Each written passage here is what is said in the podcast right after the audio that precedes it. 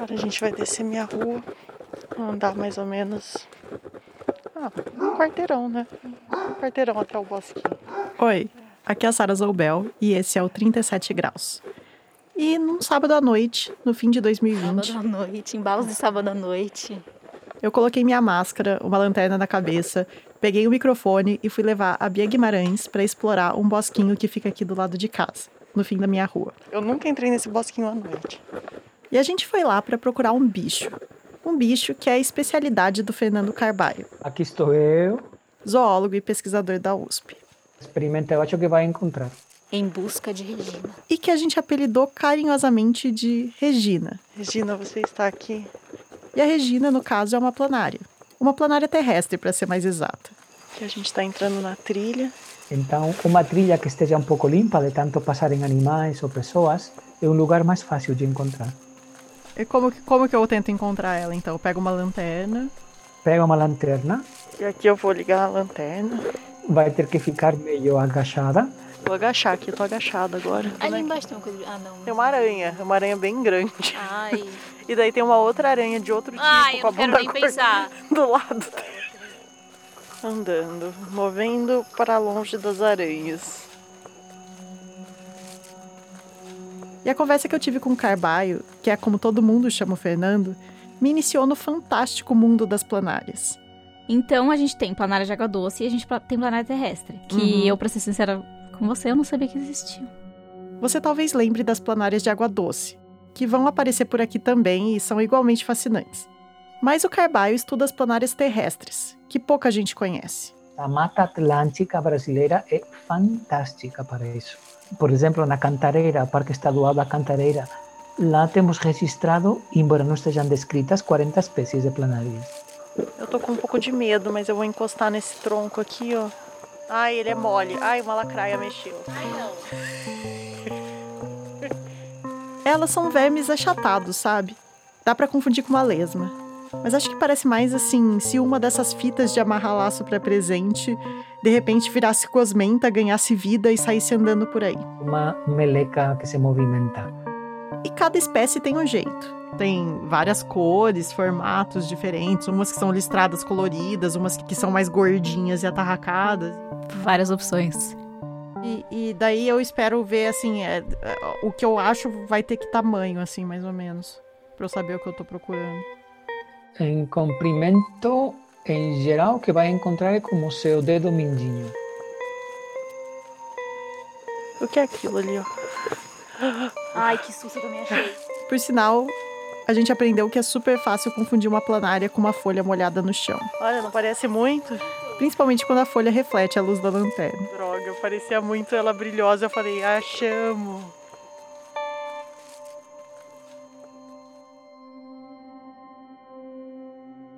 As planárias terrestres saem à noite. E uma das coisas que elas fazem no escuro é caçar. Como é possível que este animal seja predador? As planárias de água doce comem principalmente material em decomposição e, no máximo, uns bichinhos bem pequenos. Mas as planárias terrestres são predadoras vorazes. E Tem vídeos no YouTube, vocês podem encontrar fácil.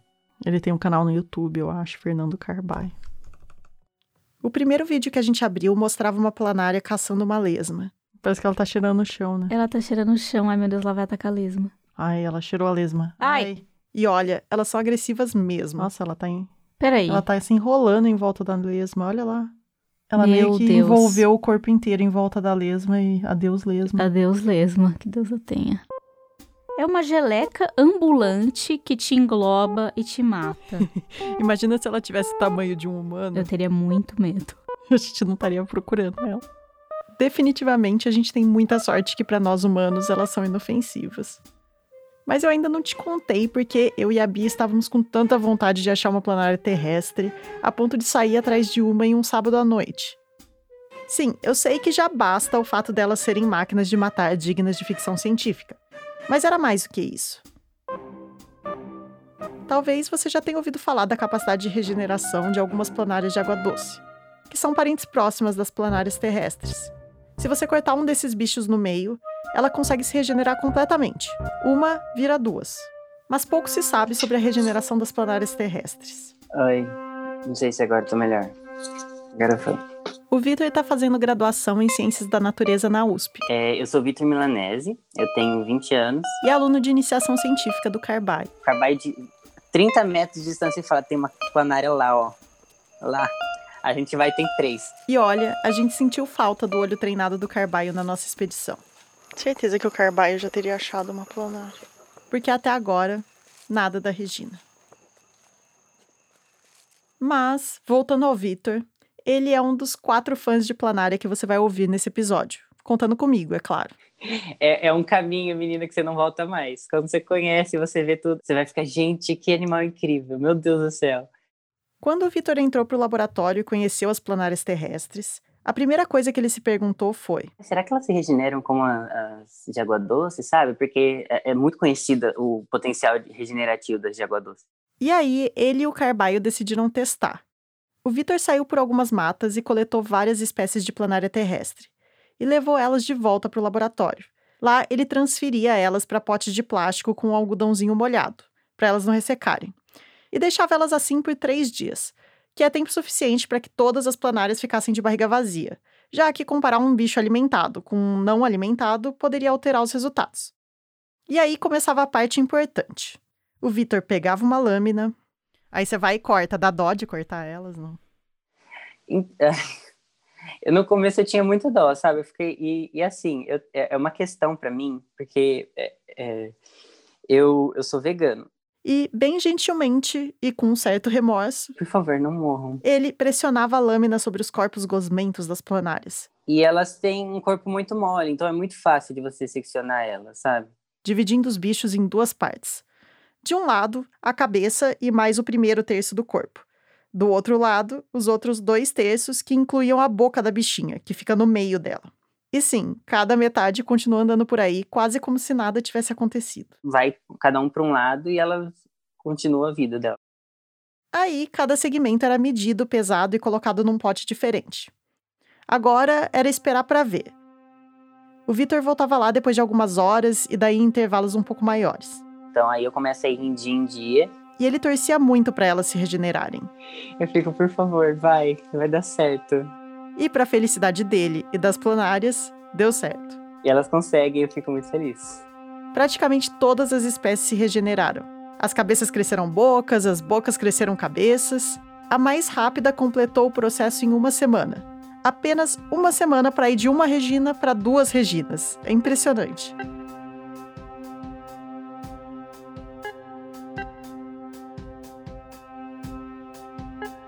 A pergunta central desse episódio veio da Ana Pinho, que foi produtora dessa temporada e que você talvez já conheça de episódios passados. Tudo cai na inevitabilidade da morte. É a única certeza que a gente tem. E aí a pergunta é: mas assim, ela vai ser sempre uma certeza?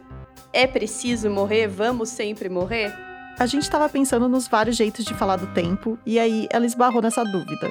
Esbarrar é uma palavra forte para o que eu penso todo dia. E como a gente estava chegando no fim de uma temporada sobre o tempo, a gente decidiu investigar se o fim é mesmo obrigatório. Tudo que nasce morre, tudo que começa tem que acabar. A Bia retomou contato com um cara que já passou por aqui alguns capítulos atrás, para saber o que ele acha de tudo isso. Você acha que a gente tá um pouco obcecado demais em pensar que a, que a nossa vida tá acabando, em pensar que a gente vai morrer? O que, que você acha do jeito que a gente lida com, com a morte?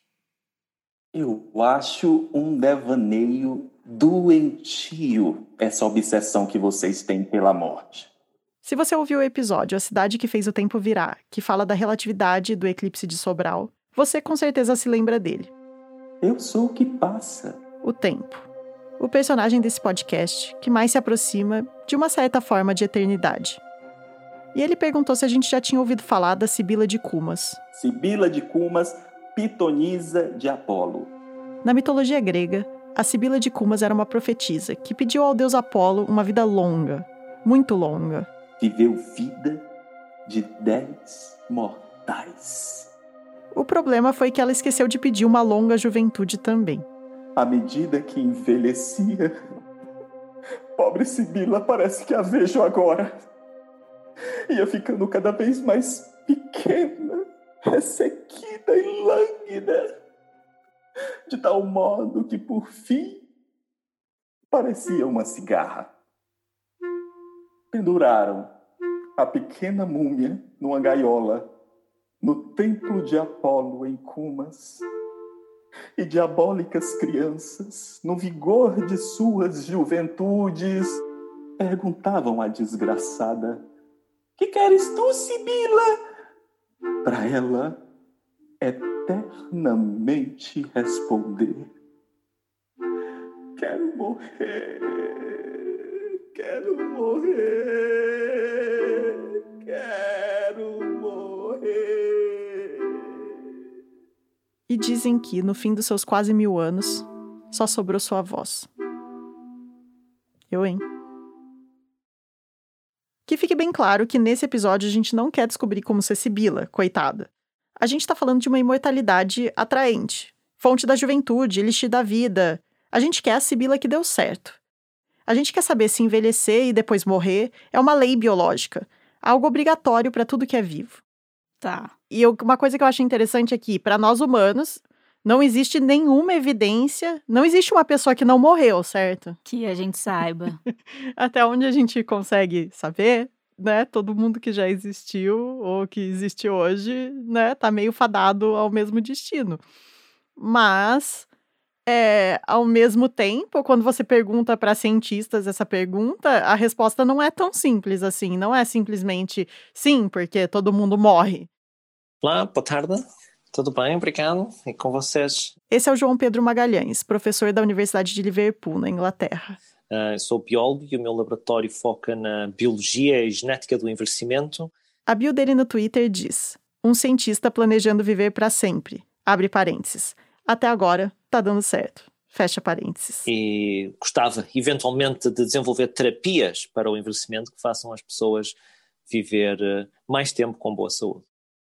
Essa, essa coisa de envelhecer e morrer é tão meio que esperado pra gente, né? Que somos humanos e a gente espera que é esse o caminho que todo mundo vai seguir. Mas isso é uma. Isso é uma regra biológica? Em seres humanos é comum, todos os seres humanos, desde que vivam o tempo suficiente, envelhecem.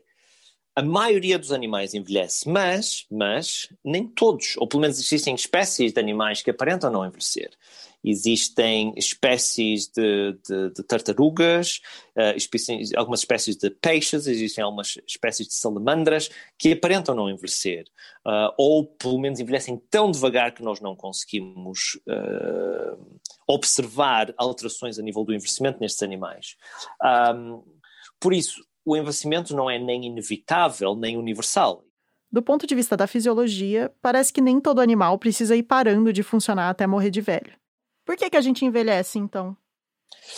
Então, essa, é- isso ia ser o, o- o- essa é a, questão óbvia. Então, por que é que nós envelhecemos? A explicação do ponto de vista evolutivo é que nós envelhecemos porque não há razão para nós não envelhecermos. A gente tem que pensar meio ao contrário. Porque precisa de um motivo para um fator, para uma mutação, ser eliminada pela seleção natural ao longo do tempo, certo? Precisa ter uma pressão ali. Tudo girando em torno da gente nascer e sobreviver tempo suficiente para conseguir se reproduzir e preparar nossos filhos para a vida que eles vão encarar. Se é uma mutação que provoca a morte numa criança, ah, do ponto de vista biológico, vai haver pressão evolutiva para eliminar essa mutação. Agora, para as mutações que afetam as pessoas mais para frente, depois da idade reprodutiva, a pressão da seleção natural é mais fraca, menos intensa. Ou pelo menos foi assim por grande parte da história da humanidade. E aí, um conjunto de coisas que a gente coloca no guarda-chuva do envelhecimento foram passadas adiante.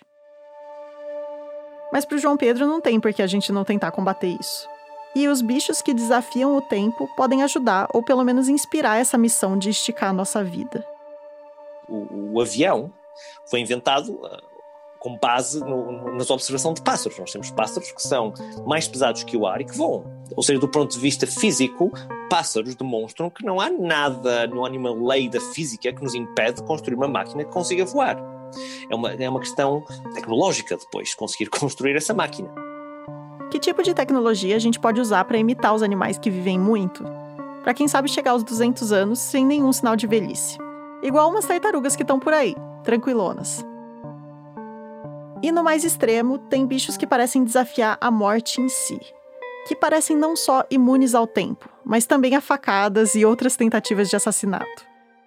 Como as hidras, que são basicamente pólipozinhos com tentáculos que têm uma capacidade absurda de regeneração. Ou as planárias. Mundo animal. Saribia. E não, a gente não achou a Regina ainda. Se aventuram. Fragmentos de Mata Atlântica, vida noturna. Mas tudo bem, porque nesse papo de imortalidade, o melhor exemplo não vem das planárias terrestres, e sim das de água doce, que são as que a gente sempre imagina quando pensa nesse bicho. Eu acho elas incríveis e todo dia que eu chego no laboratório eu fico, vocês são incríveis e a gente não sabe nada. Essa é a Luísa, fã número um das planárias. Meu nome é Luísa Saad, eu sou aluna de doutorado da Universidade de São Paulo. Ela faz doutorado no laboratório do professor Federico Brown, na USP. Mas no momento ela está em Boston, fazendo uma parte da pesquisa dela no Whitehead Institute, no MIT. O foco do laboratório onde ela está é a regeneração. Então, obviamente, eles mexem muito com as planárias aquáticas. Elas são criadas em aquários e adoram comer fígado. E se tem uma coisa que eu aprendi durante a produção desse episódio, é que ser fã de planária é super normal entre os pesquisadores da área. E eu, como já falei, entrei para esse fã-clube. E posso enumerar as razões para você entrar nessa também. Número 1. Um, elas são simpáticas demais. E não é todo dia que a gente acha um verme fofinho. Principalmente as, de, as com que tem os olhinhos, aqueles olhinhos vesguinhos, é a coisa mais bonitinha. Número 2. Já falei que elas são praticamente imortais? Óbvio, se você tirar a planária da água, ela vai morrer. Se você esmagar a planária, ela vai morrer. Bactéria mata planária. Mas se ela tiver numa condição perfeita e com comida, ela vai viver para sempre. E para sempre jovem, justamente por conta da capacidade de regeneração. Será que temos aqui uma sibila que deu certo? Não sei, mas isso nos leva ao motivo número 3. 3. Tudo que não me mata me fortalece. Essa seria a frase que a Regina postaria no Instagram para dar indireta nas inimigas. Então, se você cortar em dois, vai virar duas planárias. Se cortar na metade, a, a, a cabeça vai criar um tronco e o tronco vai criar uma cabeça. Você, para fazer com que ela vire um novo organismo, você precisa de um pedaço grande ou pode ser um pedaço pequeno? O estudo que tem, que é o, o que mais tem feito disso, é eles pegaram uma parte de uma planária que era equivalente a 279 de uma planária inteira. 1 sobre 279. E aí, esse pedacinho, que é 1 barra 279 avos, ele virou uma planária nova. Nossa. Se você cortar a Regina em 279 pedaços, você vai acabar tendo que lidar com 279 Reginas. E antes de partir para o motivo 4, só imagine essa cena. Você sofreu um acidente e perdeu um dedo. Legal, sem problemas. Em alguns dias você cresce um dedo novinho em folha. O único problema é que agora você tem que dividir o apartamento com o seu clone, que nasceu a partir daquele dedo. Bizarro. Mas ok, motivo 4 para ser fã de planária. Sabe a frase da Maria Antonieta: se não tem pão, que coma brioche? Então, com a planária é meio, beleza, se faltar comida, eu como eu. Ela consome o próprio corpo e diminui de tamanho se a situação apertar. E aí, quando ela acha comida, ela só manda para dentro e cresce de novo. Tá, mas e se ela não achar comida nunca? Ficar tipo seis meses sem nada? É, daí vai dar ruim mesmo. E aí chega num ponto que ela não consegue, ela consome seus próprios músculos. E aí ela não consegue mais andar, e aí não consegue, não, se você colocar comida, ela não vai conseguir mais comer, e aí ela morre. Até a Regina tem limites. E finalmente chegamos na razão número 5 que na verdade é o segredo por trás de quase tudo que eu falei antes: os neoblastos. As planárias têm células tronco multiuso, espalhadas por todo o corpo e capazes de regenerar qualquer tipo de tecido. E dá pra gente falar que o superpoder da planária é o neoblasto? Eu acho que sim. E isso fica claro quando você tira esse superpoder dela.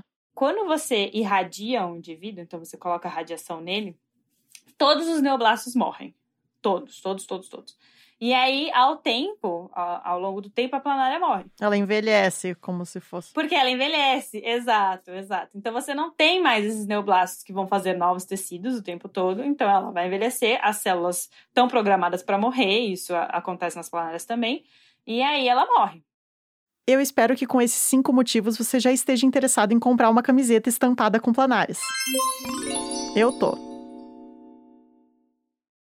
Na árvore da evolução, as planárias são os seres mais próximos dos humanos que ainda têm essa capacidade de se regenerar tão completamente, que são praticamente imortais.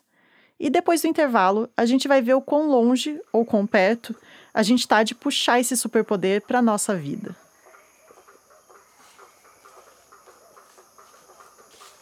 Até agora, saldo. Três aranhas. Três aranhas, nenhuma planária. Algumas lacraias. Uma pausinha para alongar as costas depois de andar um tempão agachado no mato.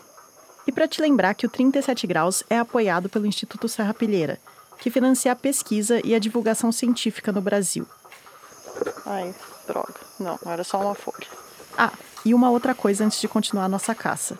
Se você ainda não respondeu a nossa pesquisa de público, depois que acabar de ouvir o episódio, corre no link que está aqui nas notas e preenche nosso formulário. É curtinho e vai ajudar muito a gente a fazer um 37 graus cada vez melhor. Que decepção. A gente ainda tá longe do fim da trilha, tem bastante trilha. Tudo bem. Mantenha a fé.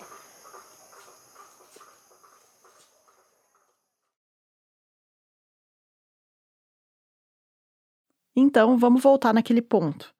Se a planária é o bicho mais próximo da gente que consegue ter esse poder praticamente infinito de se regenerar, será que ela ensina pra gente algum segredo para a juventude eterna?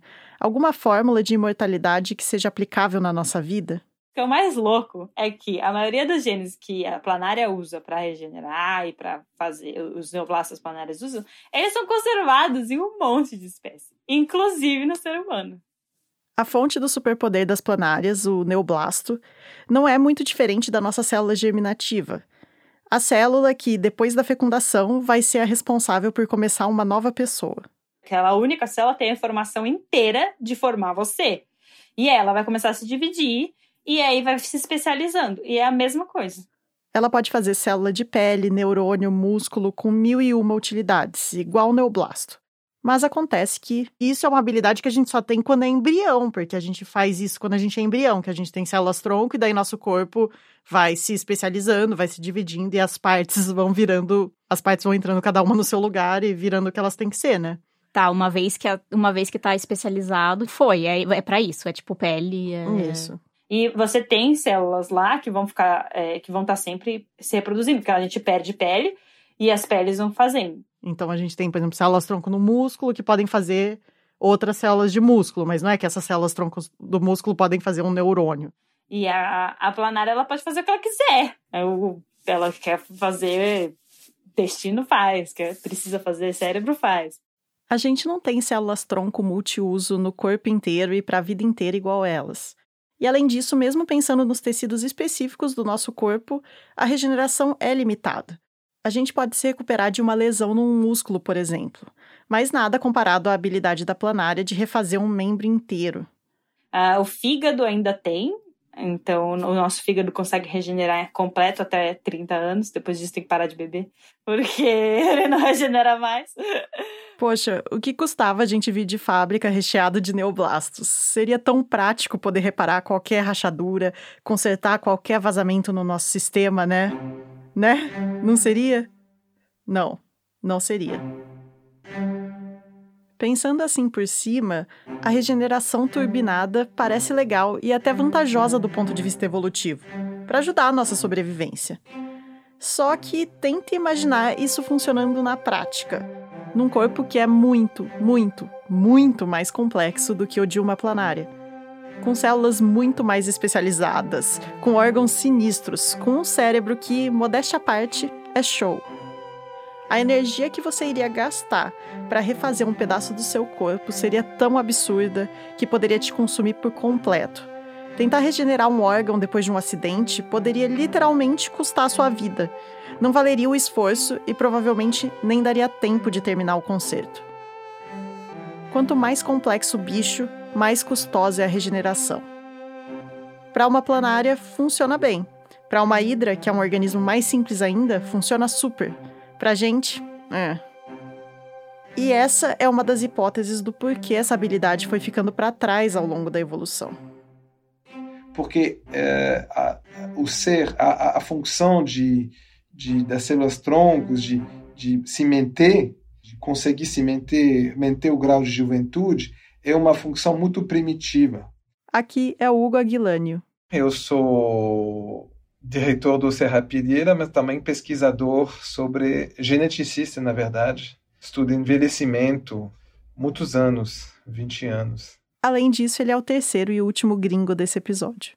Eu tenho a noção que, que o fato da gente ser complexos está nitidamente associado com o fato que a gente acaba, né? nossas células mais diferenciadas, mais específicas, morrem. Elas morrem com muita facilidade. Então a pergunta é: você compraria o superpoder de regeneração se ele custasse a sua complexidade? Eu gosto de complexidade também, que faz que a gente tenha uma vida, eu acho, infinitamente mais interessante que uma hidra. É. Eu acho que eu também vou recusar essa oferta. Mas, mesmo a gente não tendo o superpoder da regeneração e não podendo simplesmente imitar a receita de vida das planárias ou das hidras, tem outras pistas do mundo animal que podem ajudar a gente a entender como alongar a vida. E mais do que isso, como ficar jovem por mais tempo.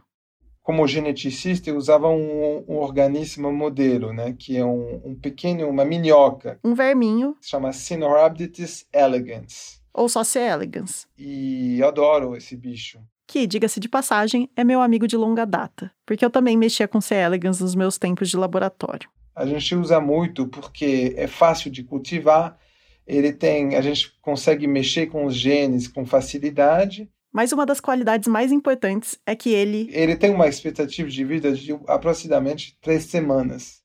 Então, mesmo que você tenha poucos meses para fazer um experimento, nesses poucos meses você já vai conseguir observar o envelhecimento e o ciclo de vida completo desse bicho, várias vezes. Dá para mexer nos diferentes fatores de ambiente, alimentação, reprodução e até nos genes do C. elegans para depois ver se eles viveram mais ou menos. Por exemplo, o exemplo que deixou o Hugo mais de boca aberta, que ele me contou. Hum. E eu lembro desse exemplo porque quando ele foi apresentado, uma das vezes eu tava num congresso da área e eu vi, eu lembro que todo mundo ficou de boca aberta quando ouviu isso. Mas que é o C. elegans, ele é um verme hermafrodita, então ele se autorreproduz, ele faz ovos sozinho. Mas de vez em quando tem machos. E aí, ele, quando tem um hermafrodita e um macho, o hermafrodite vai se reproduzir com o macho em prioridade. Porque isso mistura os genes mais. E quando o macho se reproduz com hermafrodite, o hermafrodite vai poder colocar muito mais ovos que o normal. O normal coloca 300 ovos. Mas quando ele se reproduz com hermafrodite, ele pode, ele pode colocar 1.000, 1.200 ovos. Tá, ok. O que eles mostraram era que assim, se o hermafrodita cruza com o macho, ele, em vez de viver lá a vida, a vida de 30 dias dele, ele vive muito menos. Muito. Tipo, transou já era. Bum! Você vai viver bem menos. Normalmente, em condições normais, ele tem ainda duas semanas para viver. Em três dias, ele acaba, morre. E aí tem todos os sinais do envelhecimento. O, os músculos param de funcionar. falei, cara, bicho. Você... Agora, ele não precisava nem transar. Se você colocasse o hermafrodita junto com o macho, só dele cheirar o macho, ele já vivia menos. Gente, que masculinidade tóxica. Totalmente masculinidade tóxica. Aí a, a, gente lembra que no Congresso só, só, era piada de cientista mulher, falando, ah, os homens deixam a gente louca, é por isso que, que fica velho, não sei o que, são esses caras e tal. Então, tipo. É, são os machos. Não, a gente não sabe que eles acabam com nossas vidas. Estressa a gente. É, mas enfim, mas tem alguma coisa, talvez dos hormônios que eles secretam, alguma sinalização que mesmo ela não é, cruzando com o macho, ela já vive menos. Ela, entre aspas, hermafrodita. É, então existem sinalizações relacionadas à reprodução que a gente não entende. Em humanos a gente entende menos ainda, acho que em outros animais. Mas que reprodução está aliada a a longevidade, ou que a ausência da reprodução estende a vida em vários modelos, isso, isso se sabe. E tem outros sinais disso na natureza. Um exemplo que eu gosto muito é o do salmão. Lembra do ciclo de vida do salmão, das aulas de biologia? Uh, o salmão, ele, ele nasce no rio, né? E depois ele desce para o mar. Vive no mar a vida toda. E na hora de reproduzir, ele sobe de volta para o rio onde ele nasceu, para pôr os seus ovos lá. E depois morre em três dias, né? ou rapidamente, decai rapidamente. E a questão é que esse tempo de sair do mar e voltar para o rio pode variar bastante. Depende do rio, da quantidade de água, das condições climáticas. Às vezes são, é uma semana, às vezes são seis meses, às vezes são, são oito meses, né? E independente de quanto tempo demore, seja uma semana ou oito meses, o salmão só começa a envelhecer, só começa a declinar depois que completa essa tarefa. Você vê que o tempo, na verdade, ele não tem relevância. Isso significa que, no caso do salmão, a expectativa de vida depende de quando ele se reproduz, e não exatamente de quanto tempo passou desde que ele nasceu. Mas espera, que ninguém aqui está falando que não é para você se reproduzir. É só que isso mostra que envelhecer não é uma coisa pré-agendada, que o animal não tem um prazo de validade fixo. O envelhecimento e a morte parecem compromissos flexíveis que dependem de vários fatores. E voltando para o C. elegans, a parte maluca é ver o tanto que dá para alongar a vida deles. Hoje já se sabe que se a gente combinar fatores diversos, a gente pode fazer esse verminho viver não duas vezes mais, não três vezes mais. Não, muito mais. Nem quatro, nem cinco. Oito vezes, é. 800% de expectativa de vida. Seria como um humano vivendo mais de 600 anos. E o mais interessante é que o bicho fica assim, jovem, como um ser humano de 100 anos com um corpinho de 25, no auge da vitalidade. Sabe, ele tá assim, uh, tô, tô pronto, vai. Uma juventude elástica e de dar inveja a qualquer um. Imagina, coluna perfeita, os joelhos nos trinques. Quero. É muito louco isso. Então, isso, aí você pensa, cara, será? O que, que, que, que esse bicho tá entendendo do mundo? Alguma coisa tá entendendo diferente. E o que muitos cientistas do envelhecimento tentam descobrir é qual ou quais são as chavinhas exatas que engatilham o decaimento da gente. Para aí, quem sabe, pensar num jeito de manipular isso e viver mais. Que, de certa forma, seria um passo a mais no movimento que a gente já vem fazendo. Porque se no começo do século passado era normal chegar só até os 30 ou 40 anos de idade, hoje a gente espera viver até uns 75, 80 anos. A questão é saber o quanto esse fio ainda pode esticar. Você acha que com, com os humanos, você acha que a gente consegue, é, por exemplo, dobrar o nosso tempo de vida? Eu me recuso a, a pensar em limite só porque. Uh, bem, não, não sou desse, desses que querem que a gente não morre mais mas eu não quero também ser um cientista que se recusa a pensar uh, coisas possíveis. Então, realmente, eu vou te dizer, eu não sei. Eu acho que é possível da gente dobrar, triplicar, por que não?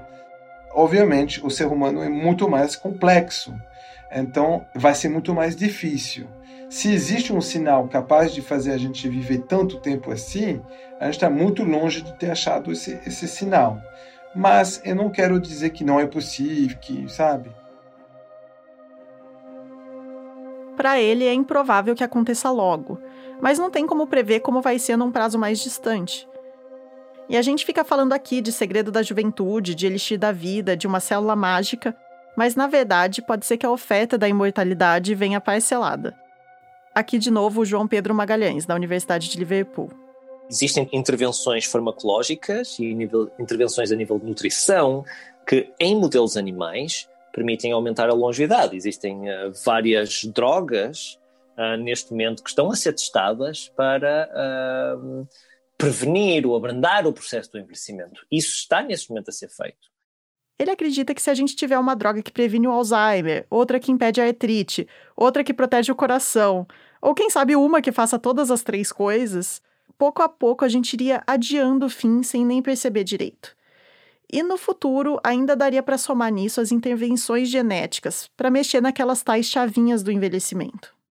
Já conseguimos diminuir a incidência de uma variedade de doenças, abrandando o envelhecimento em modelos animais como ratinhos. Nós conseguimos desligar um só gene ou, ou ligar um só gene em ratinhos e eles vivem 50% mais.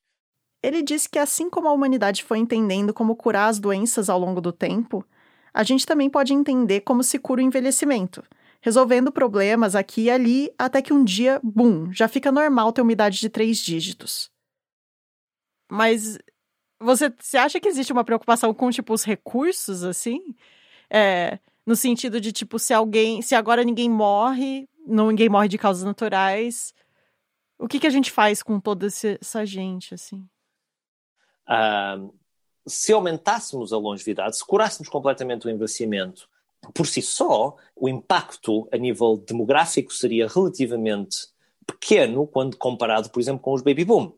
Ou seja, comparado com pessoas terem muitas, muitos filhos. A verdade é que existem problemas sobre a população que, que, que temos que, que, ultrapassar do ponto de vista global, independentemente de se vivemos 50 anos, 70 anos ou 500 anos. Há, há problemas a nível de, de sustentabilidade do ambiente e de falta de recursos que nós temos que, uh, para os quais temos que encontrar soluções. Um, dito isso, não acho que, digamos, deixar as pessoas morrer de alguma doença seja a solução. Não é, não é deixar as pessoas morrer que a gente vai controlar a população.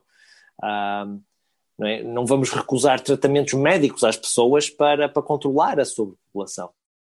E você vai conseguir viver até os 250 anos. E aqui é a Ana fazendo outra pergunta para ele. O que, que você faria com esse tempo extra?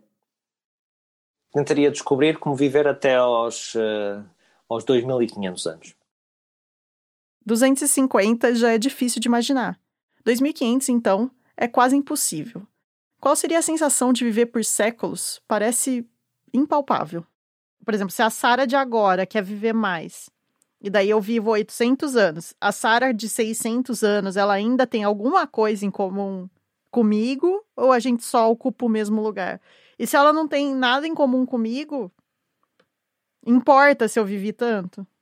Eu não sei. Uhum. Se eu já não me lembro da minha infância, ou várias das experiências que me fizeram ser quem eu sou já não, não são mais relevantes e eu já tive uma outra vida e outra vida, eu sou tão diferente daquela hidra que fica se renovando e renovando e renovando, e daí ela tá sempre lá, mas, tipo, e daí, né? Ela, de certa forma, ela pode ser qualquer uma, assim, ela não tem uma identidade muito grande, ela é ou ela é a identidade que ela formou nos últimos 100 anos, vamos supor. Se você é se a pessoa de 100 anos é a identidade que ela se formou nos últimos 100, a pessoa de 800 ela pode ser a, a, a identidade que ela formou nos, últimos, nos 100 anteriores. Ela, você está se dando a oportunidade de viver oito identidades. Pode ser. A gente esbarrou na questão da identidade do indivíduo. E eu confesso que essa foi a parte que mais me pegou no meio de todo esse papo de mortalidade. Sim, Aqui a gente está falando de viver por séculos com corpo e mente saudáveis. Mas, de todo modo, a nossa capacidade de memória é limitada. Mesmo jovem, a gente já sente isso. E se as memórias moldam quem a gente é, onde fico eu se eu for imortal? Nesse ponto, também fica difícil procurar pistas na nossa musa inspiradora, a Regina a noção do envelhecimento e do ele, ele é nitidamente ligado ao que, que a gente considera como ser um ser. Quando a gente está falando de planárias, a individualidade fica nebulosa. É, mas se eu cortar uma planária no meio e daí agora eu tenho duas planárias, qual planária é a minha planária? Se você cor... se uma delas você cortou com a cabeça, eu ia, eu ia chutar que a sua planária original é a que ficou com a cabeça original. e se eu cortei ela no meio, longitudinal? Eu tendo a achar que as duas são a sua planária. Agora você tem duas. Tipo, se o nome da sua planária original era Regina, eu diria que agora você tem duas Reginas. Regina 1, Regina 2, Regina A, Regina B. Mas a Regina original morreu? Ela virou duas. Então. Tá, mas a partir de agora, cada Regina é uma Regina diferente. A partir de agora, elas vão construir seus próprios rumos de vida, né? E daí, se eu continuar fazendo isso, ah, daí eu cortei a Regina A e cortei a Regina B. Agora eu tenho quatro Reginas. Alguma dessas quatro Reginas é ainda a Regina? Dá para você falar que a Regina original continua vivendo em uma das, uma ou todas das quatro Reginas? E eu tive que jogar essa pergunta para Luísa Saad. E daí eu digo, é essa planária chamada Regina. E daí eu vou e faço um corte longitudinal no meio da Regina. Quem é a Regina? Quem é Regina? Ainda existe Regina? Eu esperava que ela fosse me dar uma resposta, mas foi ao contrário. A Luísa me contou outras duas coisas sobre as planárias de água doce que tornam esse papo de quem é a Regina muito mais complicado. Mas que também são dois motivos a mais para ser fã de Planária. Então vamos lá. A sexta razão para você se tornar um fã de Planária hoje mesmo é a memória delas. Lembra que a Bia falou que se o corte não fosse simétrico, ela achava que a Regina era aquela que tinha ficado com a cabeça, né? Então, isso até faria sentido se a memória das planárias estivesse guardada só na cabeça. A Luísa contou de um pesquisador que fez um experimento assim. Ele pegou um grupo de planárias e passou duas semanas colocando a comidinha delas, que é um pedaço de fígado, sempre no mesmo lugar. Então ele treinou as planárias para elas saberem se localizar aonde que estava a comida nesse, nesse experimento. Aí, depois dessas duas semanas de treinamento, ele foi lá e, vapt, degolou as planárias, cortou a cabeça fora. Completamente. E deixou regenerar. E aí ele esperou a planária regenerar completamente. O que demorou uns 15 dias, até que as partes degoladas já tinham criado uma cabeça nova, já eram planarinhas completas de novo. Então, ele pegou e colocou elas naquele mesmo ambiente de antes, com o fígado no mesmo lugar. E pasme, elas conseguiram achar comida rapidinho muito mais rápido do que um grupo de planárias totalmente desavisadas, que o pesquisador usou para comparar. Ou seja, mesmo literalmente tendo perdido a cabeça e depois crescido uma cabeça nova, elas lembravam do que elas tinham aprendido no passado. A conclusão do trabalho é que os elementos de memória da planária não está localizado apenas no cérebro. Está localizado em outro lugar. E ele não sabe, ninguém sabe. Mas não tá, só lá. Então, pegando de volta o exemplo do seu dedo cortado, que gerou um clone seu, agora você sabe que esse clone não chegou ao mundo desorientado, não. Cortaram meu pé fora e meu pé foi para casa, tipo. Pelo amor. Já fica difícil saber se você é você e se o clone é clone, porque vocês lembram das mesmas experiências de vida. Então não tem nada muito diferente de um para o outro. E isso levanta a questão: se a cabeça não é o que determina o indivíduo, onde é que está o fator indivíduo da planária? E talvez a resposta esteja no sétimo motivo para tatuar uma planária no seu corpo. Tá.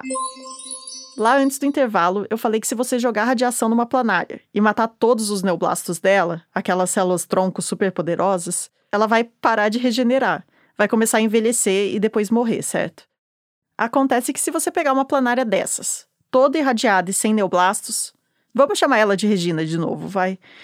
implantar na Regina um neoblasto que você tirou de uma outra planária, que vamos chamar de Cristina, a célula da Cristina vai se multiplicar dentro da Regina e aos poucos ocupar o corpo dela inteiro.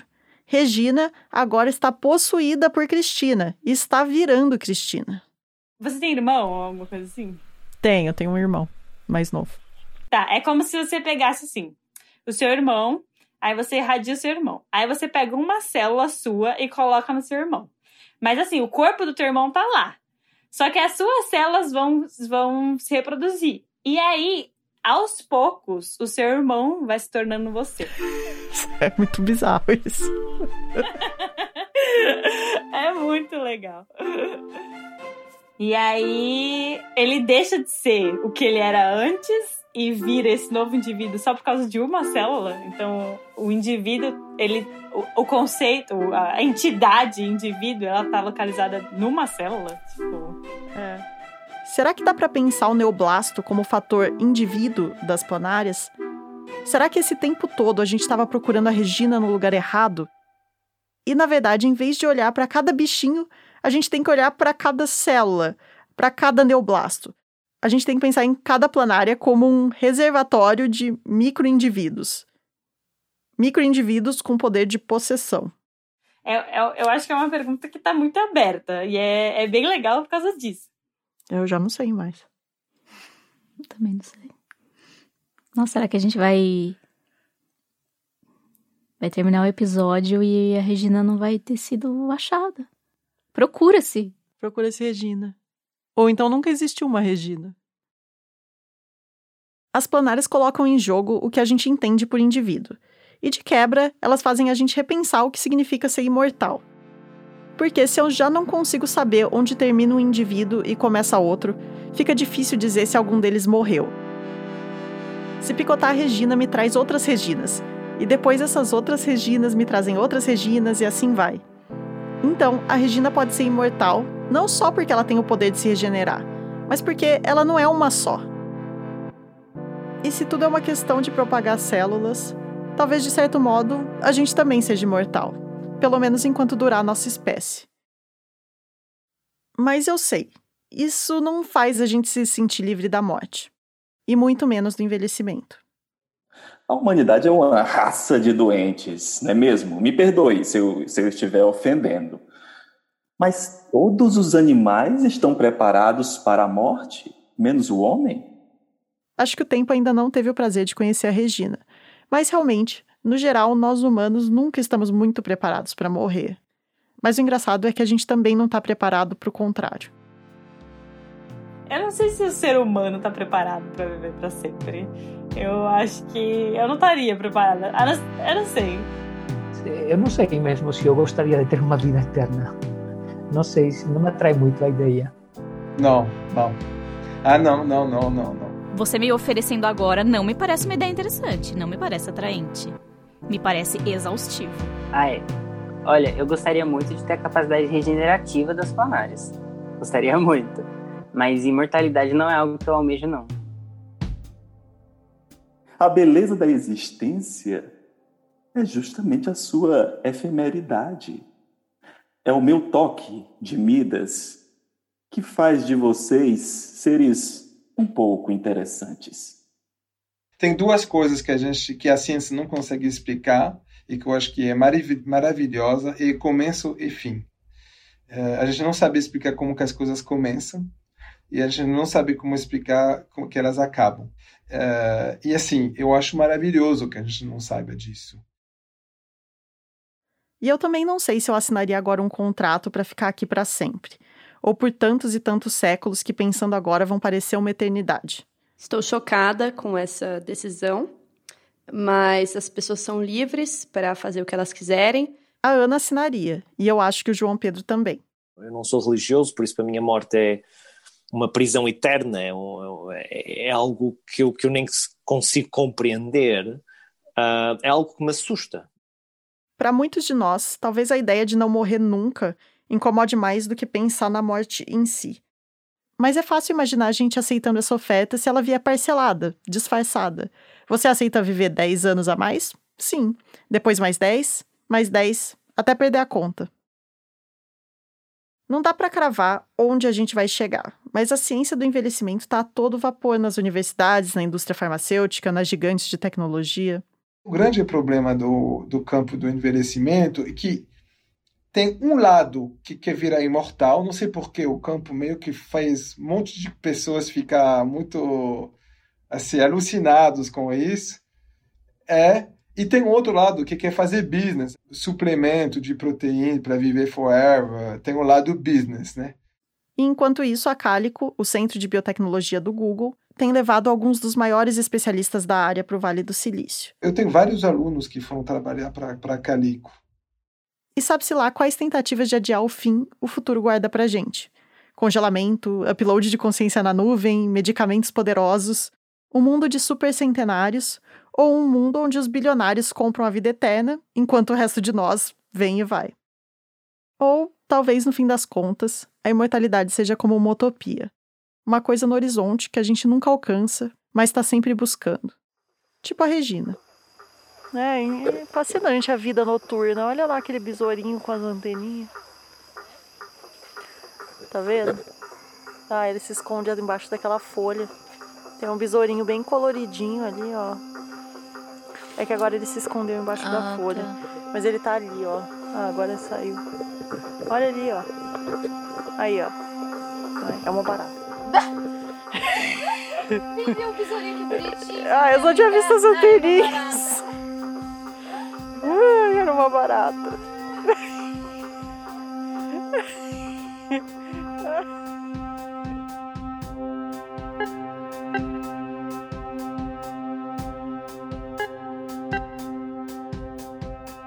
Você tá dizendo carpe diem, então, as suas... Esse foi o último episódio da nossa temporada sobre o tempo. Eu acho que no fim das contas, por via das dúvidas, o carpe diem continua sendo a, a melhor coisa. Eu sou adepta? Não sou adepta, nem um pouco. É, mas eu acho que no fim das contas a gente volta no tipo Carpe Diem, gente. Você não sabe amanhã, você vai ficar planejando aí por 200 anos, amanhã acontece ali, caiu na escada ali. Se você não ouviu os episódios anteriores, fica a dica. Eles estão no feed para quando você quiser. Ou quem sabe agora. Afinal, Carpe Diem. Tem várias, né? Se a gente for pensar, tem o Carpe Diem, tem o Memento Mori, Iolo. o Iolo. Realmente tudo na nossa época é mais cafona. Porque o Carpe é chique, é numa língua morta. E em breve a gente vai dar notícias sobre os nossos planos para 2021. Então não deixe de acompanhar a gente nas nossas redes sociais, na arroba 37podcast.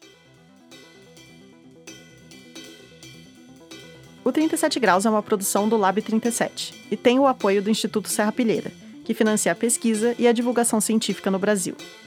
O episódio teve produção minha, Sara Zoubel e da Ana Pinho. O roteiro e a edição de som foram feitos por mim e pela Bia Guimarães. A trilha sonora é do Gabriel Falcão e a ilustração é da Larissa Ribeiro. A gente teve participação do Alexandre Fontenelle fazendo o papel do tempo, e o texto é dele também. Se você gostou do episódio, recomenda para os seus amigos. Isso ajuda muito a gente a crescer.